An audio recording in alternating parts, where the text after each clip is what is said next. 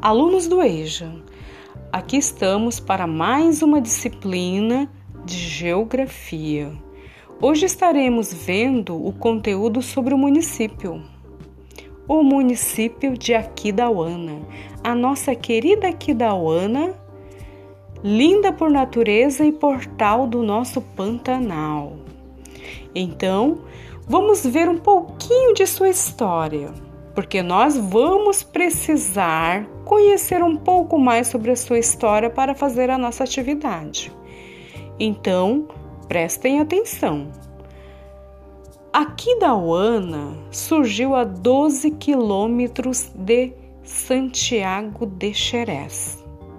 Importante porto fluvial para o desenvolvimento da região e 108 quilômetros a norte do encontro dos rios Aquidauana e Miranda.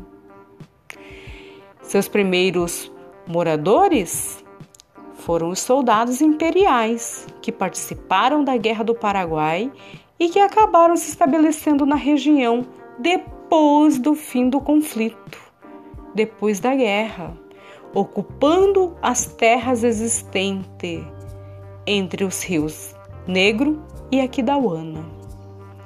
Mas em 15 de agosto de 1892, às margens do rio Mobotetel, atualmente o rio Miranda,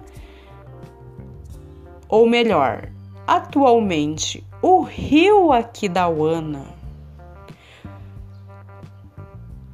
Assim, a Kidawana foi implantada por um grupo formado pelo Major Teodoro Rondon e pelos coronéis João de Almeida Castro, Augusto Mascarenhas, Estevão Alves Correia, Manuel Antônio Paz de Barros e fazendeiros moradores da vila de Miranda. Tornou-se distrito em 18 de dezembro de 1906. Mas o município só foi criado em 16 de julho de 1918, sendo assim desmembrado de Miranda.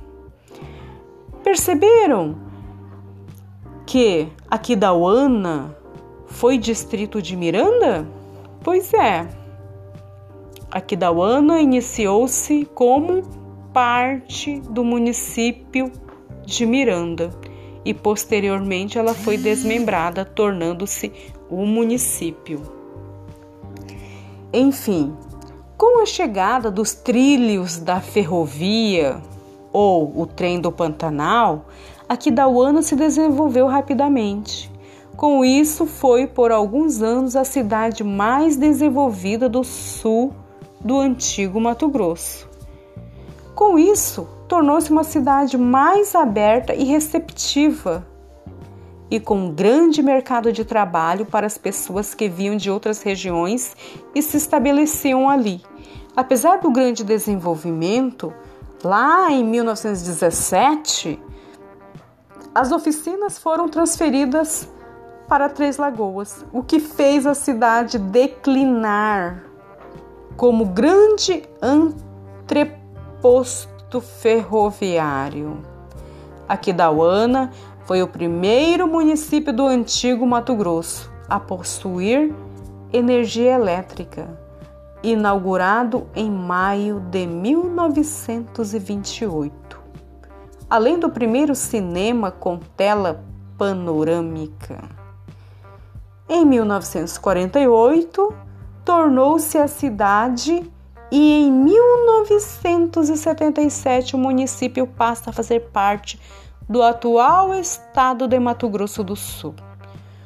Por que só em 1948 tornou-se cidade e em 1977 o município passa a fazer parte do atual do estado de Mato Grosso do Sul?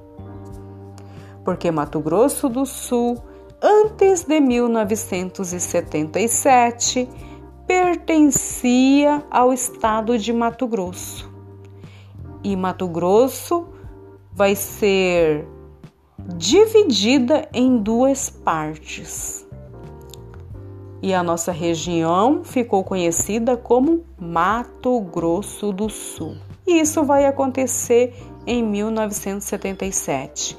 Daí, o município passa a fazer parte do estado de Mato Grosso do Sul.